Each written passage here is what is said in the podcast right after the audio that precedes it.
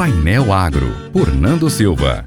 Apoio Solares Engenharia. Consultoria de projetos, sistemas elétricos e eficiência energética. Loja física nos estados da Bahia e Sergipe.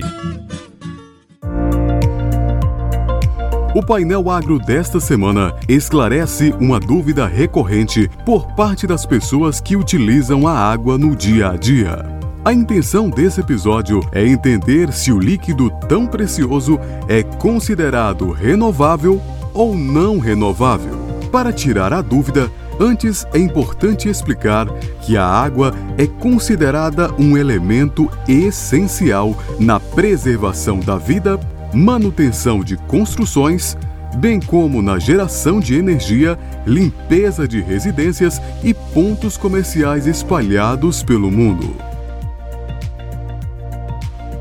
Conforme citado no capítulo 3 desse podcast, onde falamos sobre a força das hidrelétricas e sua capacidade na geração de energia, destacamos a disponibilidade de água no mundo. Segundo a Agência Nacional de Águas, ANA, especialmente a água doce cotada para o consumo humano irrigação na agricultura equivale a 2,5% de todo o recurso disponível na Terra. O que reforça que a água não é um recurso não renovável, porém bem limitado.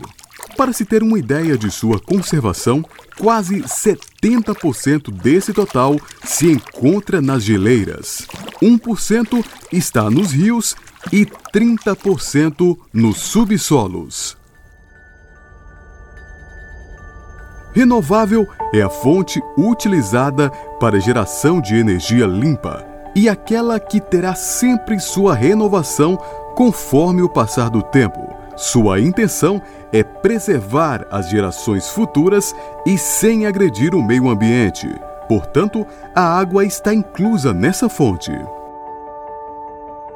A Agência Nacional de Energia Elétrica calcula que 80,6% dos recursos disponíveis na geração de energia renovável é a soma de quatro fontes, que são hídrica, biomassa, solar e eólica.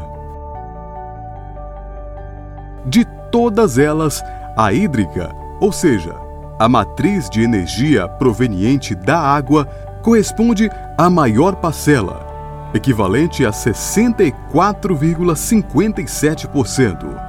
Esse número não apenas mostra a relevância da água, como também reforça que é preciso seu uso consciente.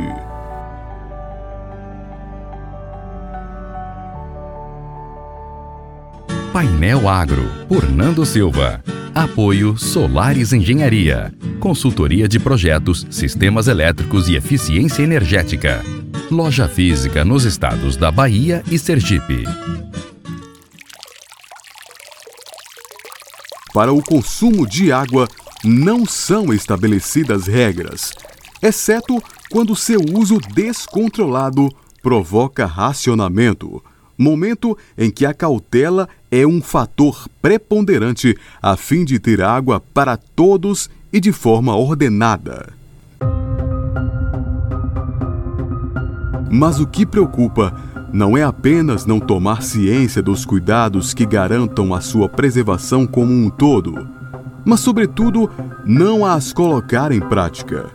Um estudo da organização não governamental WWF Brasil em parceria com o banco HSBC, realizado em 2012, concluiu que 68% dos entrevistados admitiram que utilizar a água sem um controle poderá provocar um desabastecimento nas próximas gerações.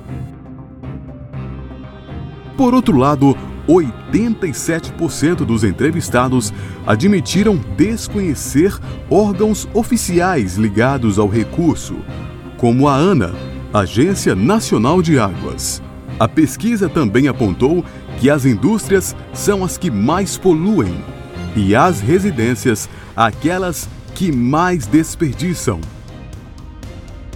Em se tratando de consumo, praticamente se equiparam em 41 e 40%, respectivamente. Caso não haja uma cautela por parte de cada um dos integrantes do meio em que vivemos, há um risco eminente de desabastecimento, não apenas nas prateleiras dos supermercados, como também de água para a irrigação das plantações pelo mundo. Faça sua parte e contribua para que tenhamos mais esse recurso. Faça de atitudes uma constante e não contribua para o desperdício, tais como não consertar vazamentos, lavar calçadas ou demorar no banho. Se você fica debaixo do chuveiro por meia hora todos os dias, estima-se que 9 mil litros de água escorram pelo ralo todo o mês. Considerando a ingestão de 2 litros de água potável diariamente, esse total seria suficiente para nos saciar durante 12 anos consecutivos, aproximadamente.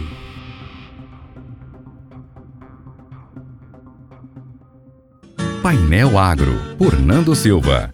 Apoio Solares Engenharia. Consultoria de projetos, sistemas elétricos e eficiência energética. Loja física nos estados da Bahia e Sergipe.